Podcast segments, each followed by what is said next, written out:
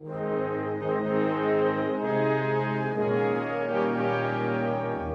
Staat hat jahrelang seine eigenen Bürgerinnen und Bürger ausspioniert. Bei jedem siebten ist eine sogenannte Fische angelegt worden. Die Swissair hat Schulden im Betrag von 7,8 Milliarden Franken. Gewählt ist mit 125 Stimmen. est élu avec 125 voix.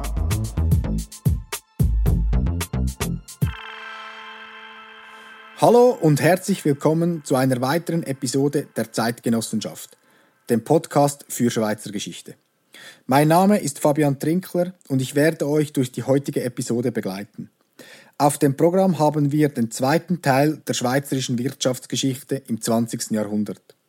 Wie einigen Hörern vielleicht schon bekannt, haben wir bereits vor einiger Zeit zusammen mit unserem Gast Dr. Tobias Straumann die erste Hälfte des 20. Jahrhunderts und insbesondere die große Depression der 1930er Jahre diskutiert.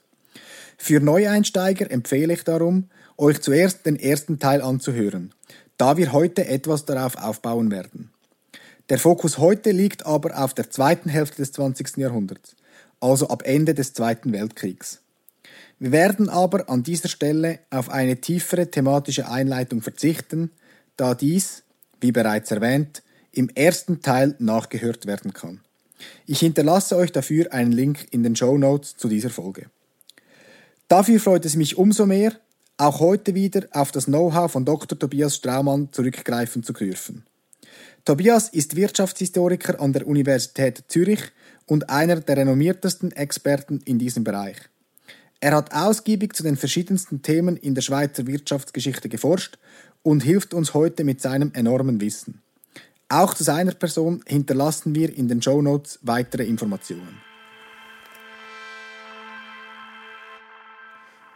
Tobias, vielen Dank, dass du da bist. Ja, danke für die Einladung.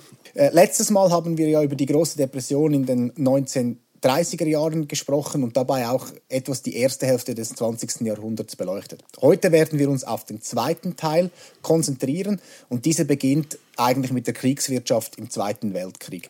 Ist ja durchaus etwas positiver verlaufen als noch im Ersten Weltkrieg. Auf der einen Seite ist es positiver verlaufen, weil die äh, Versorgung der, der äh, Bevölkerung hat viel besser funktioniert. Im Ersten Weltkrieg war man überhaupt nicht vorbereitet und musste das lernen und hat es eigentlich erst gegen Ende des Krieges einigermaßen im Griff gehabt. Äh, auf der anderen Seite war der Zweite Weltkrieg natürlich schwieriger, weil die Schweiz wirklich von den Achsenmächten umgeben war. Und im Ersten Weltkrieg war das nicht der Fall. Da hatte man auf die französische Grenze oder auch Italien war auf alliierter Seite. Äh, Deutschland, Österreich, Ungarn waren die Zentralmächte. Es war eine andere außenwirtschaftliche Position und der Zweite Weltkrieg war da viel schwieriger. Ja.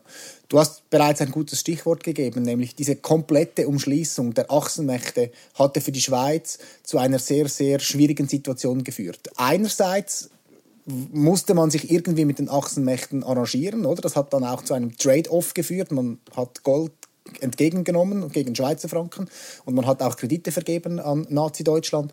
Auf der anderen Seite wurde aber spätestens mit der Kriegswende 1943 die Kritik an der Schweiz immer lauter, oder, dass man nichts dazu beitrage, ähm, den bösen Feind aus Deutschland zu besiegen. Das ist so. Die die Alliierten waren natürlich äh, sehr skeptisch gegenüber der schweizerischen Neutralität. Und das ist generell so in Kriegszeiten, vor allem wie im Zweiten Weltkrieg, wo die böse Seite so klar identifizierbar ist, ist es sehr schwierig, neutral zu bleiben und Verständnis zu finden. Das war auch schon im Ersten Weltkrieg so, aber im Zweiten ganz ausgeprägt. Auch Schweden ist genau in der gleichen Situation gewesen. Auch ein kleines, neutrales Land äh, war wahrscheinlich sogar kriegswichtiger als die Schweiz, denn das äh, schwedische Eisenerz war natürlich unmittelbar wichtig für die deutsche Rüstung. Und das war tatsächlich so, dass eigentlich schon ab 1943 der Druck kommt, schwarze Listen. Und für die schweizerische Regierung kann man im Nachhinein vielleicht sagen, man hätte da schneller darauf eingehen können. Auf der anderen Seite darf man nicht vergessen, nach einer Kriegswende heißt das ja nicht, dass man dann sicher ist. Es kann ja immer noch eine Eskalation des Krieges auf schweizerisches oder jetzt auf schwedisches Territorium geben. Es kann Blockaden geben. Und äh, man ist wahrscheinlich dann einfach hat auf Nummer sicher gesetzt und gedacht, lieber akzeptieren wir die Kritik von alliierter Seite, auch mit Konsequenzen nach dem Krieg, dass wir dann tatsächlich da bezahlen müssen und schlecht dastehen. Aber dafür haben wir es dann überstanden. Ich glaube, das war wahrscheinlich die äh, Überlegung. Aber es, es, war keine heroische Haltung. Das, das wussten die Leute damals auch. Ja. Du hast eine schwarze Liste erwähnt. Vielleicht können wir das noch ausführen, weil ich glaube, das ist wichtig und wird auch immer wieder vergessen in, in, in heute, wenn wir zurückschauen, wie stark isoliert die Schweiz wirklich aus diesem Zweiten Weltkrieg gegangen ist. Es wurden nämlich sämtliche Guthaben der Schweiz in den USA wurden einfach blockiert die Guthaben wurden blockiert, eben einzelne Firmen kamen auf die schwarze Liste, die hatten nach dem Zweiten Weltkrieg Mühe, wieder ins Geschäft zu kommen. Es waren natürlich vor allem die Firmen, die unter dem Verdacht standen oder wo man klar gesehen hat, dass die die deutsche Rüstung unter, unterstützen. Das war, nein, es war eine schwierige Situation. Eben ab 1943 kommt der Druck. Es geht eigentlich dann zwei Jahre, bis der Krieg vorbei ist. Das heißt, man hat eigentlich zwei Jahre Konflikte mit den, mit, mit den Alliierten, mal, mal weniger, mal mehr. Es verschärft sich sogar noch Anfangs 45 ist die Schweiz immer noch zurückhaltend beim ja. Abbruch der Wirtschaftsbeziehung mit Deutschland. Weigert sich ja zum Beispiel dann auch die, Front, äh, die Frontverläufe mit den Alliierten zu koordinieren, oder? Also man fürchtet ja dann kurzfristig auch, dass die Nazis einen Umgehungs-, eine Umgehungsaktion durch schweizerisches Territorium probieren, um in Frankreich eine Kriegswende herbeizuführen. Ganz da genau. weigert sich die Schweiz sogar dort ähm, die Frontverläufe zu koordinieren. Man ist dann wirklich vollständig isoliert am Schluss. Ganz genau. Also die Situation ist schwierig. Äh, man versucht ja auch 1944 äh, äh, diplomatische Beziehungen mit der Sowjetunion aufzubauen. Man merkt natürlich, dass Kriegs, die Kriegswende dazu führt, dass man sich mit der Sowjetunion nach dem Krieg arrangieren muss. Und Stalin sagt ja dann, das machen wir nicht, ihr seid ja eigentlich selber Faschisten, weil ihr ja immer. Äh, da mitgearbeitet habt ja. äh, bei der Aufrüstung Deutschlands und Italiens. Also das, das war eine schwierige Situation und sie dauert dann ungefähr ein Jahr an bis im, wie sagen wir, im Sommer 46 grob gesagt. Also der Krieg geht in Europa im Mai 45 zu Ende. Ein gutes Jahr später kommt das sogenannte Washingtoner Abkommen zustande, wo dann die Schweiz äh, sich dazu verpflichtet, 250 Millionen zu bezahlen. Und das ist für die damalige Zeit eine sehr große Summe. Aber dadurch ist, sind die Guthaben wieder äh, verfügbar, die Firmen dürfen wieder überall hin exportieren. Ja. Und vor allem, es ist kein Schuldeingeständnis damit verbunden. Also man hat sehr gut, man hat sehr gut verhandelt. Also man zahlt zwar, wie wenn man schuld wäre, aber äh, man muss, es ist nicht wirklich ein Schuldeingeständnis. Und das war auch ganz wichtig, weil man da dann doch gemerkt hat, dass vor allem die, die äh, britische Seite eben doch gesehen hat, dass die Neutralität nicht jetzt ein reines Geschäftsmodell war, sondern auch aus der Not der Zeit damit verbunden war. Ja.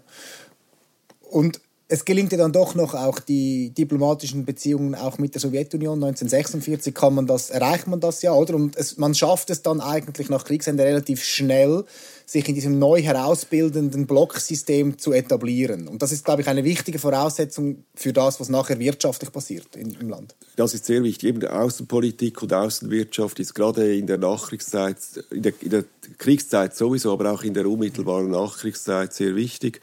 Und äh, das gelingt ja dann auch mit der Sowjetunion, weil der schweizerische Außenminister Bile Gola zurücktritt, weil der für die Sowjets nicht akzeptabel ist. Der gilt als Anpasser. Und Max Petitpierre ist der neue Außenminister, der versteht es sehr gut, eben äh, die, das Bild der Schweiz auch wieder zu verbessern. Und eben, der kann auch den Durchbruch mit der Sowjetunion schaffen. Und von ihm kommt dann auch diese Formel, dass man außenpolitisch neutral bleibt, weiterhin, aber bei den guten Diensten sehr aktiv wird, um das eben zu kompensieren, dass man ja. äh, gerade auch im Kalten Krieg ist die Neutralität natürlich auch nicht völlig akzeptiert. Ja, ja Max Petitpierre ist sicher eine schillernde Figur in der Schweizer Geschichte. Genau diese, in dieser äh, entscheidenden Phase. Ja, genau. Aber jetzt vielleicht eben zurückzukommen. Also der Krieg ist zu Ende, die neuen Blöcke formieren sich langsam, oder? Und dann kommt aber eben auch langsam der europäische Integrationsprozess ins Laufen, oder spätestens ab den 1950er Jahren. Und die Schweiz ist jetzt hier bereits dabei, sich eigentlich wirtschaftlich zu integrieren. Aber du kannst es vielleicht noch ein bisschen besser ausführen. Politisch ist man auch da schon sehr, sehr vorsichtig mit, mit sich in diese multilaterale Struktur einzupassen, oder? Das ist so, das ist eigentlich eine Tradition, die weit zurückgeht und aber auch eben bis heute andauert, dass man wirtschaftliche Kooperation, da macht man überall mit, auch bei den technischen Kooperationen ist man dabei, aber sobald es eine politische Dimension hat, ist man zurückhaltend. Das ist am Anfang kein Problem, weil die europäische Einigung, das ist die Montanunion zunächst einmal nur, ja. 1952, und da geht es ja nur um Kohle, Kohle, Eisen, Stahl. Und das betrifft ja nur Frankreich, Deutschland, die Benelux-Länder und Italien. Das sind nur sechs Länder im, insgesamt. Und das, sind, das ist eine kleine Gruppe. Der Rest ist draußen, da ist der Schweiz, die Schweiz kein, kein Spezialfall. Das kommt erst später, dass, okay. dass es da ein Dilemma gibt. Aber äh, das, ist, das ist natürlich so. Es fängt alles nach dem Zweiten Weltkrieg an, was wir heute äh, so als ja, europäische Integration bezeichnen. Aber ich muss da vielleicht noch erwähnen, dass natürlich die große Leistung nicht zunächst einmal die europäische Integration ist, sondern die Amerikaner haben das einfach ja. viel besser gemacht nach dem Zweiten Weltkrieg als nach dem Ersten Weltkrieg. Und die Integration, diese 52er Abkommen, das ist eigentlich der Schlusspunkt einer äh, Kette von Entscheidungen. Also die NATO wird gegründet, das ist ganz, ganz wichtig, ja. weil Frankreich weiterhin extrem Angst hat vor einem Wiederwachen Deutschlands. Und nur indem die Amerikaner diesmal jetzt sagen, wir bleiben hier und wir schauen, dass wir die Chefs sind, und ihr dürft da mitmachen, aber ihr ist fertig, ihr dürft euch nicht mehr bekämpfen. Das ist ganz wichtig. Der Marshallplan ist ganz wichtig. Der bringt nämlich die ganze Liberalisierung des Außenhandels. Äh, es gibt die Europäische Zahlungsunion, es gibt dann ein Schuldenabkommen. Also es sind etwa, wenn man das zusammenzählt, etwa zehn verschiedene ganz entscheidende Institutionen und Abmachungen, die das zu einer unglaublichen Erfolgsgeschichte machen, diese, diesen Wiederaufbau nach dem Zweiten Weltkrieg. Und wenn wir noch einmal über die große Depression nachdenken, das hat sehr viel damit zu tun, dass nach dem Ersten Weltkrieg eben die Amerikaner nichts getan haben. Die sind mehr oder weniger, haben sich zurückgezogen, die haben nicht mal beim Völkerbund mitgemacht. Ja. Und Europa war nicht in der Lage, die Probleme nach dem Ersten Weltkrieg selber zu lösen. Es führte zur Krise und zu einem weiteren Krieg. Und nach dem Zweiten Weltkrieg das ist eine tolle Zeit, weil man da sieht, man lernt aus der Geschichte.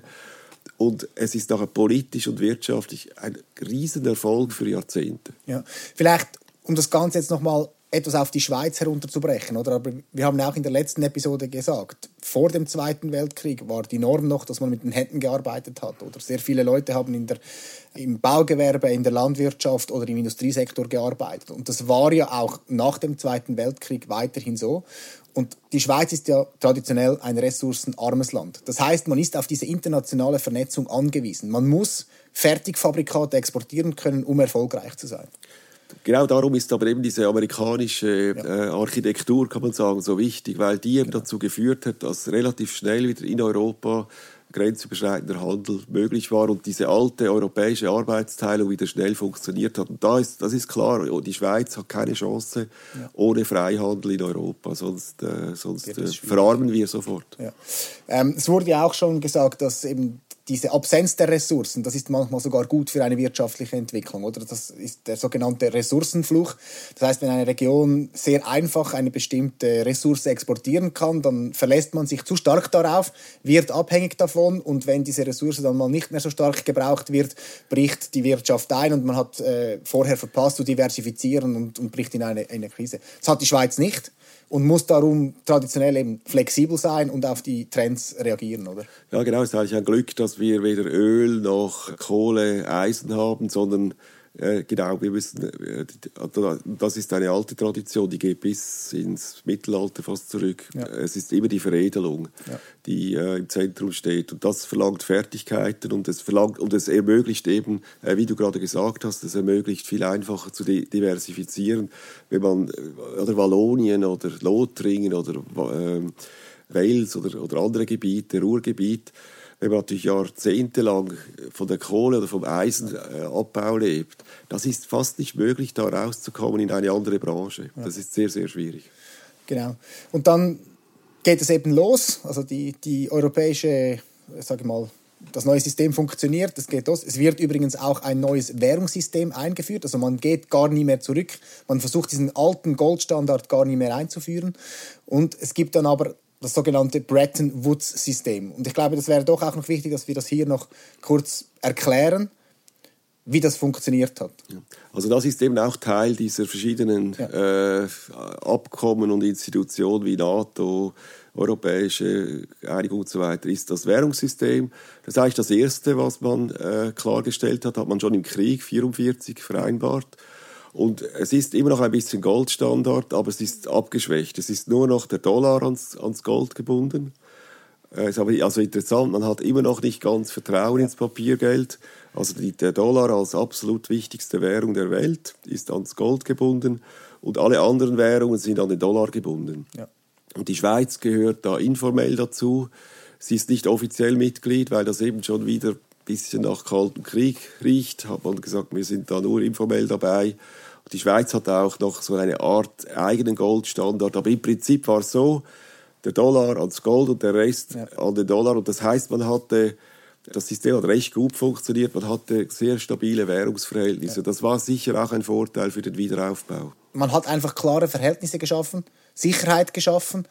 Ja, auch wieder die Amerikaner, die haben einfach gesagt, wir schauen dafür, dass unser, unsere Währung stabil bleibt, oder? Und ihr könnt unter diesem Mantel quasi könnt ihr euren Wiederaufbau machen. Genau, genau. Und es war dann auch erlaubt, wenn zum Beispiel 1949 gibt es eine Abwertungswelle in Europa, weil man einfach gemerkt hat, die, die, das stimmt noch nicht ganz, das Verhältnis zwischen dem Dollar und den anderen. Also, und das wäre eben in der Zwischenkriegszeit nicht möglich gewesen. Das ging jetzt und der Franc wurde dann mal abgewertet. Also man hatte auch eine gewisse Flexibilität. Aber insgesamt hat das das System nicht gestört, dass ab und zu mal eine Währung abgewertet wurde. Und das ist dann schon eine völlig andere Situation als in der Zwischenkriegszeit, wo alle, wo alle an dieser Stabilität hängen und glauben, das sei das der Weg zum Glück. Genau. Und jetzt geht eben diese Boomphase los, fast 30 Jahre nach dem Zweiten Weltkrieg, ein nie dagewesenes Wachstum. Oft wird geglaubt, dass die Schweiz sehr stark davon profitiert, weil sie mit einer intakten Bausubstanz aus dem Zweiten Weltkrieg gegangen ist, weil sie eben nicht zerstört war. Das ist aber ein bisschen ein Mythos. Ja, es ist so, dass die äh, unmittelbar nach Ende des Krieges äh, explodieren sozusagen die schweizerischen Exporte. Also das sieht man in Zahlen, die gehen rauf. Während des Krieges hatte man Mühe, weil es ist so stagniert. Also die Geschäfte laufen nicht so gut im Durchschnitt. Und nachher, nach dem Krieg, ist natürlich klar, schweizerischen, vor allem so die Investitionsgüter, äh, Maschinenindustrie, Metallindustrie, Werkzeugmaschinen, all das, das läuft, weil das braucht man zum Wiederaufbau. Sofort? Und das ist verfügbar. Äh, Die schweizerische Industrie ist da voll einsatzfähig und andere Länder haben da natürlich Probleme. Äh, Aber eben, wie du das angedeutet hast, das ist nur ein vorübergehendes Phänomen.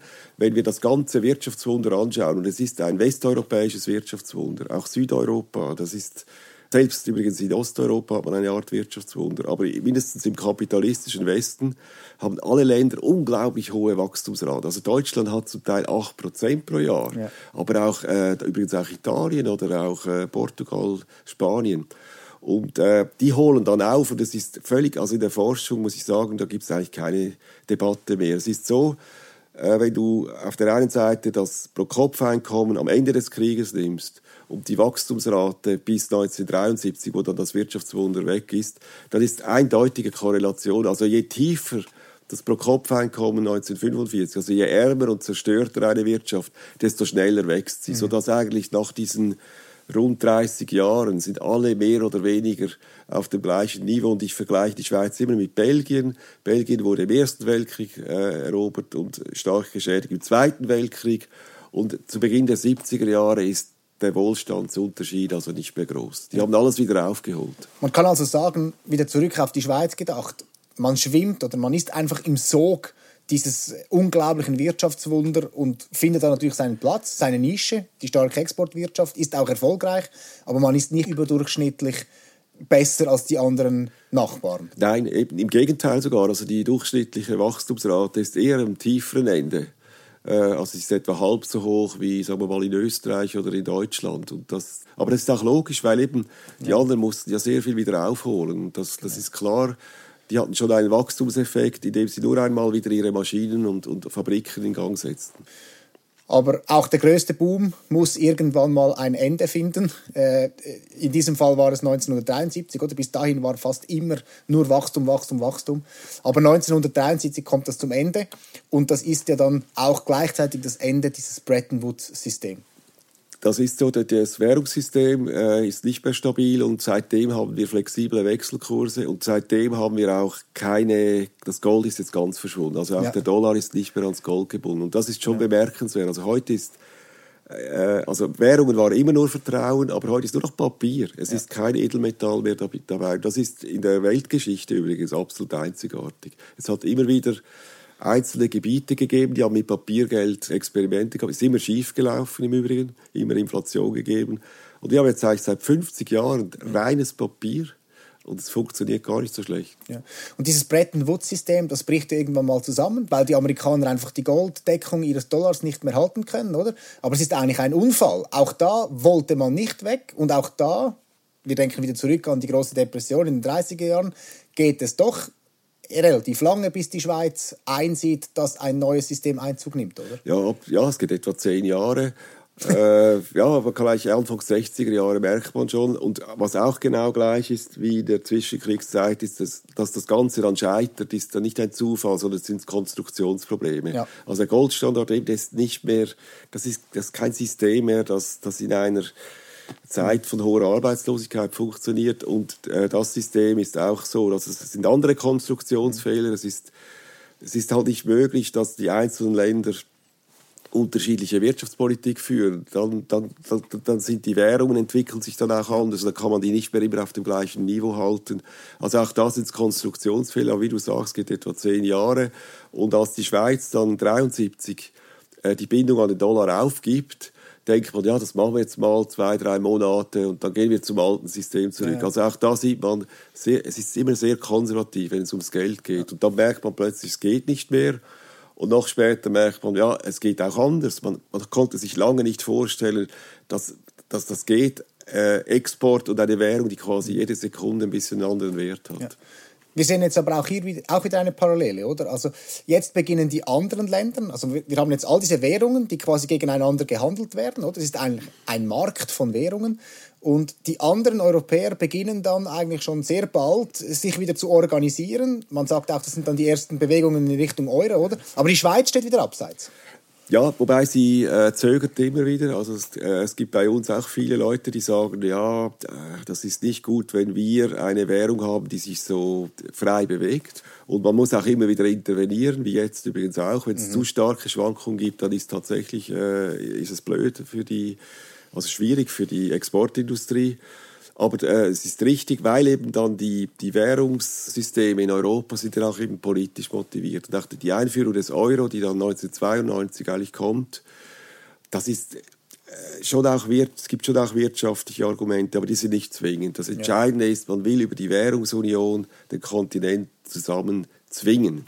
Und, und da, da ist klar, da gibt es keine Mehrheit in der Schweiz für ein solches Projekt. Und jetzt haben wir ja also wir haben, wir haben die Depression, wir haben Krieg, dann haben wir die Boomjahre und jetzt kommt eben diese Zeit der freien Währungen, 19, in den 70er Jahren eine Rezession, oder? Und seither ist es ja viel unbeständiger, oder? Das, äh, Boomphasen wechseln sich ab mit Rezessionen und man bewegt sich da immer ein bisschen, man schlängelt sich durch, oder? Ja, ja klar. Also, und im Rückblick, und das hat man natürlich in den 70er Jahren noch nicht gewusst, aber im Rückblick muss man sagen, die Zeit von 1945 bis 1973, also diese sogenannten Trente Glorieuses, sagt man auch französisch, 30 gloriose Jahre, wo mhm. wirklich das Wachstum, das kann man uns gar nicht vorstellen. Das Wachstum war so hoch, null Arbeitslosigkeit. Ja. Das ist eine Spezialzeit.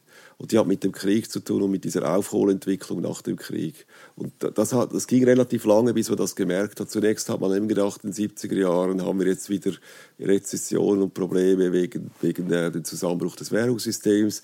1973 ist auch die Zeit der Ölkrise. Ja. Die erste Ölkrise, man das Gefühl, es sei deswegen.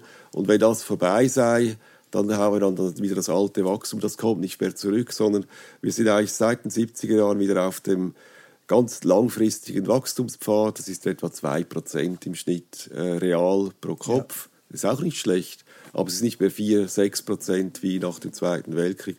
Und wir haben wie früher halt auch wieder, wir haben Schwankungen, Rezessionen, Finanzkrisen. Also wenn man so will, wir, sind ein bisschen in die Zeit des 19. Jahrhunderts zurück. Wir haben nicht mehr diese Depressionen, Kriege, ja. wir haben auch nicht mehr das Wirtschaftswunder, sondern wir haben, was wir ja, seit der Industrialisierung haben. Es ist eine unbeständige Wirtschaft, aber es ist auch nicht so, dass wir äh, vom einen Extrem ins andere fallen. Sehr gut. Und in dieser Phase darf man wohl auch sagen, befinden wir uns auch noch heute, oder? Also 2008 gab es die letzte schwerere Rezession. Momentan ist eine spezielle Situation, weil es einfach äh, einen externen Schock gegeben hat durch eine Pandemie, oder? Auch das hat man vorher rund 100 Jahre nicht erlebt in diesem Ausmaß seit der spanischen Grippe. Aber eben, wie du es richtig gesagt hast, man ist eigentlich zurück in dieser, in dieser unbeständigen Wirtschaftslage und es ist halt auch normal, dass die Großwetterlage auch weltweit äh, hin und her pendelt, oder? Ja, es ist auch da wieder instabiler geworden. Der Kalte Krieg war in Europa natürlich eine sehr gute Zeit für den Westen. Es war sehr stabil. Ja. Äh, es war alles abgeschirmt. Oder? Auch der ganze Nahe Osten war abgeschirmt durch Osteuropa. Und jetzt sind die Grenzen wieder fließender geworden. Auch die Probleme außerhalb Europas, die erreichen uns jetzt viel schneller. Das ist schon, es ist schon eine unsichere Welt gewesen. Aber insgesamt jetzt wieder aus Schweizer Sicht muss man sagen, die, das Land ist extrem gut aufgestellt. Also ich glaube, äh, man muss sich da nicht so große Sorgen machen. Es gibt andere europäische Länder, die in einer viel schwierigeren Situation sind. Vor allem eben, wir haben nach wie vor eine sehr gute, diversifizierte Wirtschaft. Genau. Und damit haben wir eigentlich die Überleitung. Und zum Ende dieser beiden Episoden zur Schweizer Geschichte im 20. Jahrhundert würde ich eigentlich gerne noch so einen globalen Rückblick machen. Global ist das falsche Wort, aber einfach für die Schweiz über das ganze Jahrhundert. Und du hast in einem Artikel mal drei wichtige Faktoren genannt, wieso eben die Schweiz trotz all dieser Verwerfungen, die wir diskutiert haben, also spätere Entscheide der Nationalbank und Kriege und so weiter und so fort. Aber irgendwie haben wir es doch trotzdem geschafft, über die gesamte Zeit gesehen sehr erfolgreich zu sein und einen sehr starken Wohlstand aufzubauen. Also ich glaube, für jetzt fürs, wenn, wir, wenn wir nur aufs 20. Jahrhundert schauen, haben wir Glück gehabt, dass der, der Weltkrieg nicht äh, bei uns gewütet hat. Wobei ich eben da gerade sagen muss, es hat fürs Wachstum schlussendlich war das nicht entscheidend. Das waren vorübergehende Phänomene, aber natürlich schlimm. Aber es war, ja. äh, wenn, wenn man den Wohlstand heute erklären will, dann, dann sind die Weltkriege vorübergehende Phänomene aber die diversifizierte Wirtschaft und natürlich die sehr gute Lage. Also die, die Wirtschaft ist die Schweiz extrem gut gelegen. Sie ist überhaupt nicht an der Peripherie, sondern sie ist, sie ist wirklich mittendrin. Wir haben gerade darüber geredet, über das Wirtschaftswachstum nach dem Zweiten Weltkrieg. Das war, da war die Schweiz Teil des europäischen Wiederaufschwungs. Äh, wenn ich längerfristig schaue, sagen wir mal die letzten 500 Jahre, dann ist natürlich die Friedenszeit schon wichtig. Man muss wissen, nach Marignano ist praktisch Ruhe gibt noch. Marignano ist in welchem Jahr? Ja, das ist 1515. Ja. Und dann ist eigentlich es gibt da noch Wattland, aber, aber etwa 300 Nur Jahre bis zur französischen Einmarsch in der äh, Revolutions- und Napoleonzeit ja. hat die Schweiz keine größeren Konflikte. Es gibt zwei, drei Bürgerkriegssituationen, aber es gibt keinen, so etwas ja. wie den 30-jährigen Krieg gibt es nicht. Und in dieser Zeit ist eigentlich, sind die Fundamente der Schweizer Wirtschaft äh, eigentlich aufgebaut worden. Mhm. Und de, dass der Frieden so lange gedauert hat, das war natürlich ein Riesenvorteil. Mhm. Also diese Verbindung von wirtschaftlich sehr zentral gelegen. Oder? Man ist mit allen wichtigen Regionen der Welt verbunden. Man hat die Flüsse, die Pässe, wo man strategisch wichtig ist. Aber geopolitisch war man immer ein bisschen am Rand. Diese Kombination ist natürlich sehr gut. Und die ist eben am 20. Jahrhundert, sieht man es auch wieder. Geopolitisch immer ein bisschen am Rand. Und das erspart einem sehr viel Kapitalzerstörung. Man kann eigentlich immer äh, das Vermögen der, der, der Firmen und so weiter äh, retten und weiterentwickeln wenn ich jetzt so etwas an die Gespräche zurückdenke, auch, äh, habe ich auch ein bisschen den Eindruck, dass man äh, auch nie in den Extremen war. Also wir haben gesehen, in, den, in der großen Depression war der Einbruch der Wirtschaft zwar gravierend, aber nicht so gravierend wie eben in den USA. Das Wachstum nach dem Zweiten Weltkrieg war auch gut, aber eben nicht so gravierend. Also man hat irgendwie, man hat es geschafft, dass es keine Extremschwankungen gegeben hat, sondern man war einfach immer konsistent und hat irgendwie geschafft, sich das Wachstum über eben lange Phasen, eben auch ununterbrochene Phasen zu erarbeiten. Das kann man sagen, wobei eben das, ist, das war nicht geplant. Also die, bei der großen Depression, da war sicher so eben diese diversifizierte Wirtschaft, das hat sehr geholfen. Ja. Äh, für das Wachstum nach dem Zweiten Weltkrieg, wenn jetzt die Schweiz richtig zerstört worden wäre, hätte sie natürlich auch eine Art Wirtschaftswunder wie Deutschland gehabt. Mhm. Äh, dann wäre man wirklich an einem ganz anderen Punkt gewesen, 45. Aber es stimmt schon, in der Erinnerung und im Erleben ist es ein Land, das eben nie jetzt historisch nie komplett eingebrochen ist und auch nie total überschäumt hat. Das, ist, äh, das stimmt schon. Die, wenn man jetzt einfach auf die Wachstumsraten schaut, dann ist es äh, ausgeglichener gewesen. Mhm. Das ist aber auch Glück und das hat viel mit, mit, mit Politik und Wirtschaft, äh, mit Politik und äh, Krieg zu tun und ja. mit, der, äh, ja, auch mit dem Glück, dass der Zweite Weltkrieg hätte völlig anders verlaufen können. Ja. Äh, das, das, das, äh, das konnte man nicht steuern. Genau. Und jetzt glaube ich, ist es auch zum Abschluss dieser Folge wichtig, du hast es vorher auch schon angesprochen, aber diese, diese diversifizierte Wirtschaftsstruktur, die ist ja auch nicht vom Himmel gefallen, sondern die hatte ihren Grund im 19. Jahrhundert. Wieso ist denn diese Schweiz so diversifiziert, schon vor, vor dem 20. Jahrhundert? Der Hauptgrund ist, die Industrie ist nicht darauf aufgebaut, dass sie vorhandene Rohstoffe, die in der Schweiz vorhandene Rohstoffe veredelt, sondern es sind importierte Rohstoffe.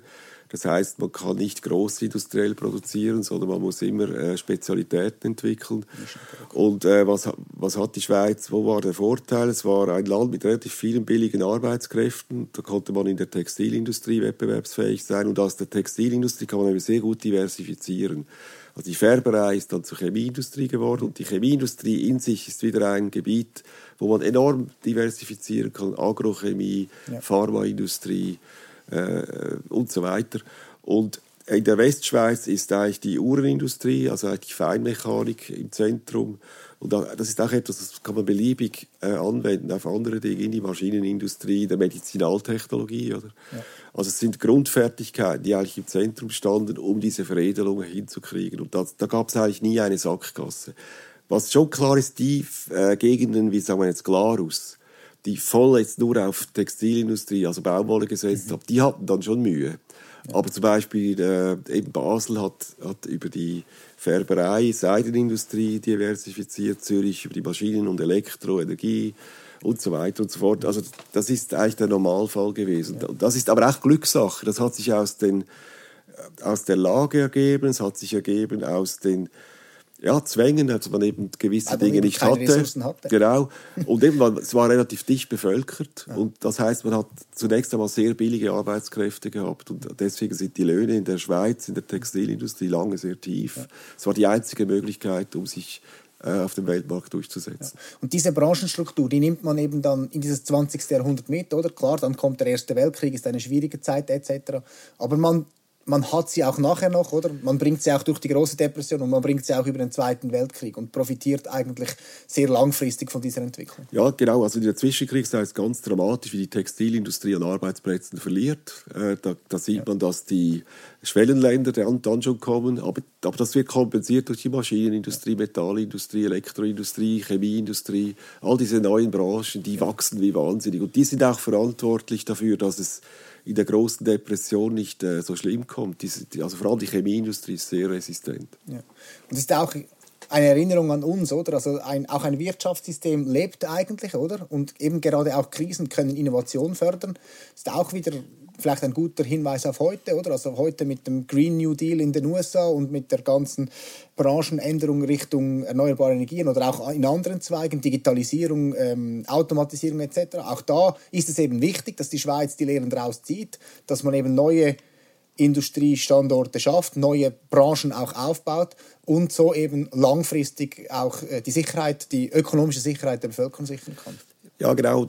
Es ist nicht nur das Neue, sondern man muss, das ist das Feld ja sehr schwer, dass man das Alte absterben lässt, weil das ist dann, ja. äh, da geht Wissen verloren, auch Arbeitsplätze verloren, da werden, das ist natürlich schwierig, aber es ist äh, besser, man lässt das zu, als dass man sagt, wir müssen das Alte bewahren, weil auf das, das geht nicht auf die Dauer. Und ja. das ist bei der schweizerischen Erfahrung sehr wichtig, dass die Leute Vertrauen haben, dass wenn etwas abstirbt, dass das nicht das Ende ist, sondern dass permanent erneuert wird.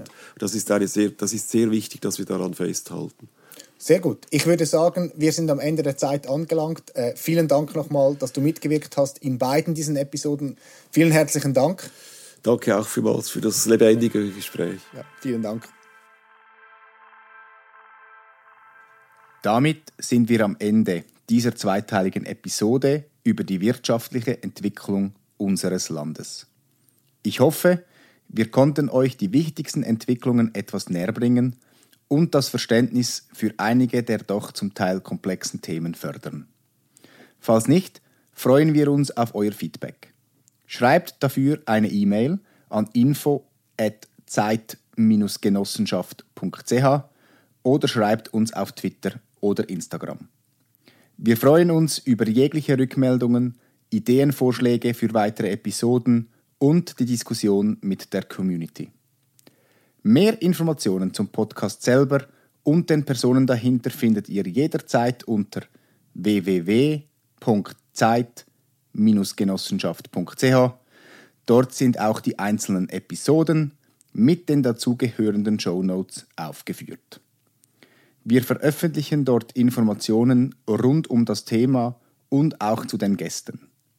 Zusätzlich bemühen wir uns, Links oder Hinweise zu erwähnten Inhalten oder weitere Informationen bereitzustellen. Wenn euch unser Format gefällt, freuen wir uns auf eine Rezession bei Spotify, Apple Podcast oder überall dort, wo man Podcast hören kann. Jede Empfehlung hilft uns, unseren Bekanntheitsgrad zu steigern und unseren Inhalt mit einem größeren Publikum zu teilen. Unser Podcast wäre nicht möglich ohne die Unterstützung der professionellen Tonstudio Tongarage in Bar. Die Tongarage hilft uns bei allen Audiothemen, von der Aufnahme über die Bearbeitung bis hin zum selbst komponierten Jingle. Mehr Informationen findest du unter www.tongarage.ch. Und so sind wir am Ende dieser Episode und damit auch dem Themengebiet Wirtschaftsgeschichte im 20. Jahrhundert. Bis zum nächsten Mal, wenn es wieder heißt Schweizer Geschichte mit der Zeitgenossenschaft. Ciao zusammen!